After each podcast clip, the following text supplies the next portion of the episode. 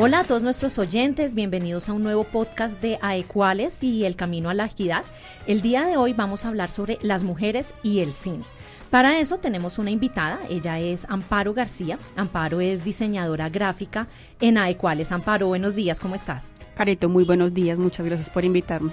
Bueno, con mucho gusto. Los temas que vamos a abordar con Amparo son cómo llegaron las mujeres al cine. Ahí vamos a hablar un poco de la historia en general, de, en qué contexto está en este momento el mundo y cómo van las mujeres entrando en el arte del cine. Vamos a hacer también un estado, un estado del arte, es decir, la equidad de género en el cine. Vamos a dar algunas cifras. Vamos a hablar de algunos personajes femeninos y películas también sobre equidad de género. Entonces, Amparo, ¿cómo estás? Bien, gracias. Bueno, adelante, te doy, te doy la palabra. Gracias, Carito. Bueno, en realidad hasta hace poco ha sido posible hablar de este tema. Gracias a los movimientos feministas se ha hecho una crítica a las mujeres y el cine y de las mujeres en el cine. Para empezar, quiero como contar brevemente la historia de nuestro tema, del feminismo y de cómo entra el cine en esto. Entonces, la historia del feminismo se suele presentar en momentos u olas. La primera ola se ubica entre el siglo XVIII y siglo XIX, posterior a la Revolución Francesa en donde las mujeres piden la cancelación de los privilegios masculinos. Se piden los derechos matrimoniales, a los hijos, al trabajo, a la capacitación profesional, a la educación y al voto. La segunda ola va desde la segunda mitad del siglo XIX hasta la Segunda Guerra Mundial. Acá se sigue luchando por el derecho al voto. El debate sobre el sufragio universal se hace cada vez más intenso. Socialmente el activismo pasa a la clase media y baja, haciéndose más fuerte. Aquí tenemos que las mujeres escriben, publican, viajan, intercambian ideas, experiencias, se escandalizan, se oponen a lo que no están de acuerdo. En conclusión, desafían el poder. La tercera ola se da entre la segunda mitad del siglo XX y comienzos del siglo XXI. Acá se afianza el pensamiento feminista, se profundiza más en la definición de qué es patriarcado y sobre las desigualdades y discriminaciones de sexo-género, en especial en la cultura. Aquí nos vamos a ubicar puntualmente en los años 70, que es donde se comienza a hablar de la crítica feminista del cine. Esto es básicamente una mirada crítica y profunda a las propuestas culturales de la industria del cine.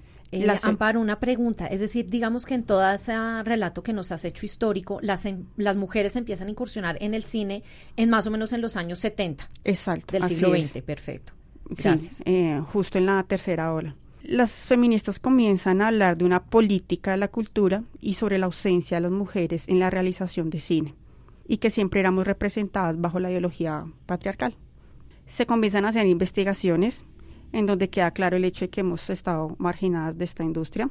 Incluso muchas mujeres cuentan que no tenían el presupuesto suficiente para hacer sus películas por el estereotipo de que con las mujeres de dinero no se habla entonces era muy difícil hacer cine en ese momento.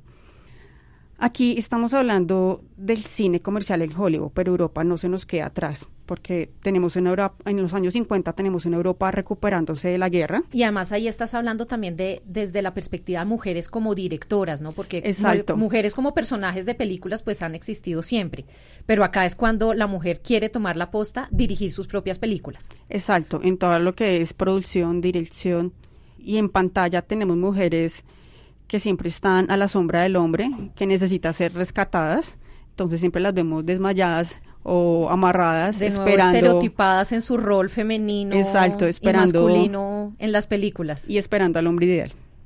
Entonces, bueno, como te comentaba, esto pasa en Hollywood, pero en Europa la situación es diferente. Europa en los años 50 está recuperándose de la guerra con unas industrias cinematográficas empobrecidas, Además, están recibiendo todas las importaciones de Estados Unidos, por lo tanto, no eran muchas las mujeres que hacían, hacían cine en este continente. Ya en 1972 nace la primera revista de crítica feminista en California que se llama Woman of Film y se organizan los dos primeros festivales de cine de mujeres en Nueva York y Edimburgo.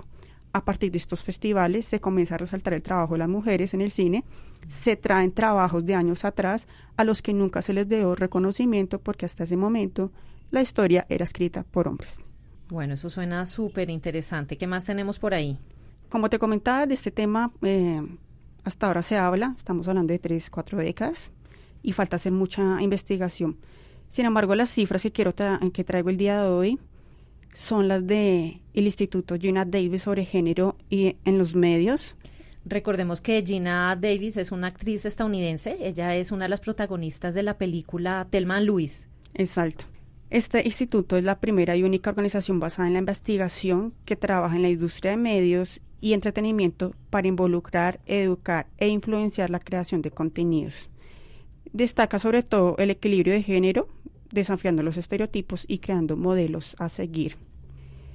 Este, este, instituto ha realizado varias investigaciones, pero hoy quiero traerles una puntualmente que se llama The Real Truth, las mujeres no son vistas ni escuchadas, que se realizó en los años 2014 y 2015.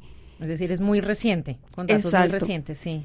El instituto creó un software que permite descubrir los sesgos de género inconscientes. Este software permite analizar contenidos de audio y video para saber cuánto es el tiempo en pantalla de hombres y de mujeres y cuánto interviene cada, cada uno o cada una. Y se estudiaron las 100 películas más taquilleras del 2014 y las 100 películas taquilleras más taquilleras del 2015. Entonces, entre los hallazgos que se encontraron tenemos tiempo en pantalla. Los personajes masculinos recibieron el doble del tiempo en pantalla en comparación con los personajes femeninos. Tenemos hombres 28% comparado con mujeres 16%. En las películas con una protagonista femenina, los personajes masculinos aparecen aproximadamente la misma cantidad de tiempo que los personajes femeninos, hombres 24%, mujeres 22%. Esto significa que incluso cuando las mujeres ocupan un papel protagónico, los personajes masculinos aparecen en la pantalla con la misma frecuencia. La misma cantidad de tiempo, sí. Otra cifra es, en películas en donde hombre y mujer son protagonistas, los personajes masculinos reciben significativamente más tiempo en pantalla que los personajes femeninos. Hombres 24%, mujeres 16%. Entonces, incluso cuando hombres y mujeres aparecen como protagonistas en una misma película, los personajes masculinos se destacan más que los femeninos. Ya pasando al tema de, la intervención que tiene cada uno en la película, en el 2015 los personajes masculinos hablaron dos veces más que los personajes femeninos. Los hombres tienen aproximadamente 28% y las mujeres 15%. Esta brecha de género se incrementa aún más cuando las películas son dirigidas por hombres. Y aquí tenemos, los personajes masculinos hablan tres veces más que los personajes femeninos, hombres 33% aproximadamente, mujeres 9.8%. Ahora quiero compartirles algo de rentabilidad y aquí encontramos unos datos bien curiosos porque tenemos que las películas con protagonistas femeninas ganaron considerablemente más que las películas con protagonistas masculinos. Sí, un dato interesante ahí, ¿no? Exacto. Cuando la mujer está detrás de la cámara, o hace un mejor guion o llaman más la atención, algo, algo pasa ahí que hace que sean más rentables esas películas, o manejo mejor de los recursos también puede ser. También, exacto. Y aquí vienen otras dos cifras muy interesantes. Las películas dirigidas por mujeres recaudan un 15.8% más en promedio que las películas dirigidas por hombres y tenemos también películas protagonizadas por hombres y mujeres ganaron un 23.5% más que las películas dirigidas solo por hombres o solo mujeres. Muy bien, pues ahí tenemos unas cifras en donde básicamente el mensaje que hay es mire, cuando la mujer está dirigiendo películas, hay que apostarle a eso. Exacto. En últimas, eso, y también eso es interesante para las financiadores o empresas, es que eso les va a representar unos ingresos y ganancias adicionales. Exacto, o sea, si bien es cierto que el éxito en taquilla de una película depende de muchos factores, este informe nos está mostrando que cuando manejas el equilibrio de género en el casting, se producen retornos financieros sólidos. Claro, y para una industria capitalista como el cine, esos, esas cifras son importantes. Exacto.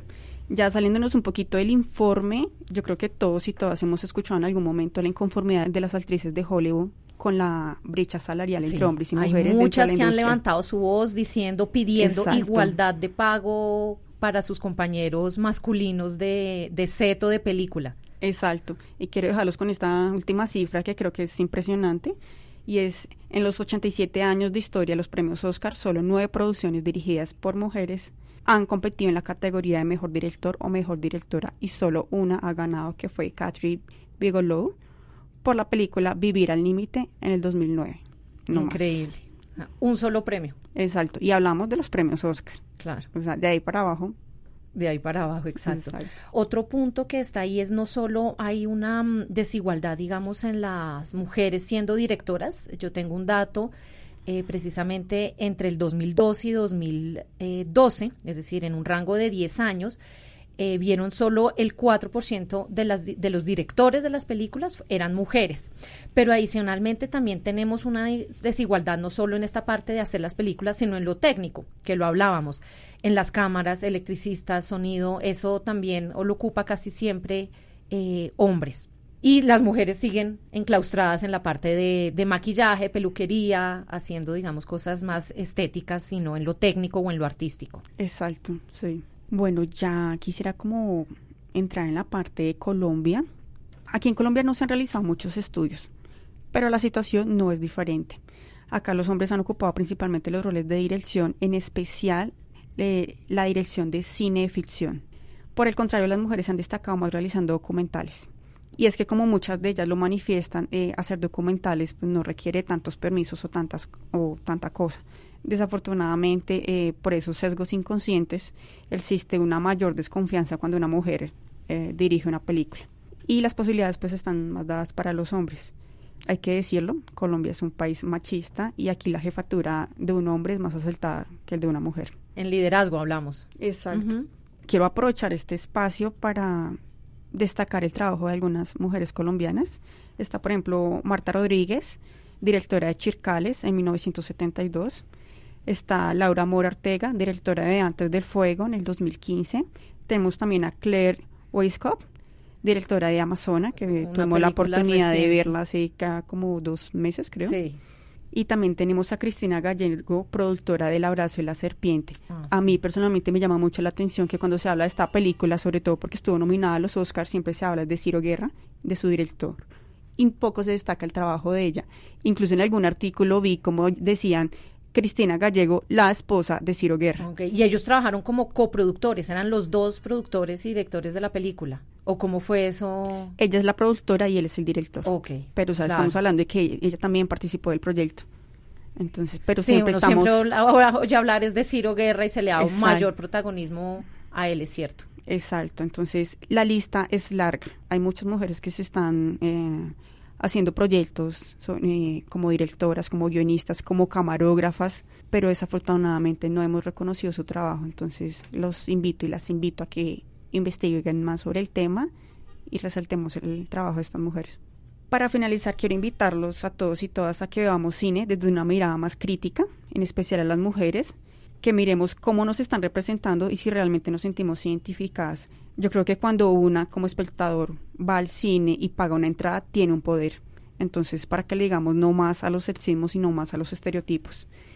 También aprovecho para invitar a todas las productoras, agencias de medios y agencias de policía a que participen de PAR, Ranking de Equidad de Género, para el 2018, a que se midan y hagan parte del cambio. Recordemos que los medios y el cine son espacios de poder muy importantes que influyen en nuestras ideas, en nuestros hábitos y nuestras costumbres y creo que debemos ser más responsables en la información que transmitimos. Seguro, en la medida en que en cada industria, y acá específicamente en la del cine, haya más mujeres encargadas, en este caso, de dirigir películas o producir películas, digamos que los personajes femeninos como los diseñan, como los estructuran, pues van a ser más acordes a la realidad, ¿no? Eso lo, lo decía hace poco una actriz estadounidense, decía, en los personajes femeninos siempre cuando tienen un problema lo que dicen, oh no, ¿qué es lo que vamos a hacer ahora? No, ustedes cuando han visto una mujer que diga ah, frente a un problema, no sé qué voy a hacer. Oiga, ella decía, cuando hay un problema, hablemos con una mujer, pero en su, por supuesto en el cine están esos estereotipos, la mujer no impulsa la trama, pero cuando hay una mujer encargada de hacer la dirección, pues tiene más viabilidad que ese personaje femenino sea más, esté más empoderado. real sea, y sea más real en realidad, sea más eh, coherente con la realidad y no sea alguien que tiene un rol pasivo en las películas. De nuevo me uno a tu invitación a que le demos eh, espacio a las mujeres directoras, a que las mujeres que quieren hacer cine lo logren hacer, sean, se empoderen y tengan la valentía de hacerlo porque las cifras demuestran, como el estudio que nos dijo Amparo, que eso va a generar recursos y van a hacer trayectoria. Rentabilidad. Bueno, cerramos acá nuestro podcast de hoy. Muchísimas gracias, Amparo. Muchas gracias, Acorde. Y los esperamos en un próximo capítulo o episodio de eh, Aecuales y la equidad de género. Feliz día a todos.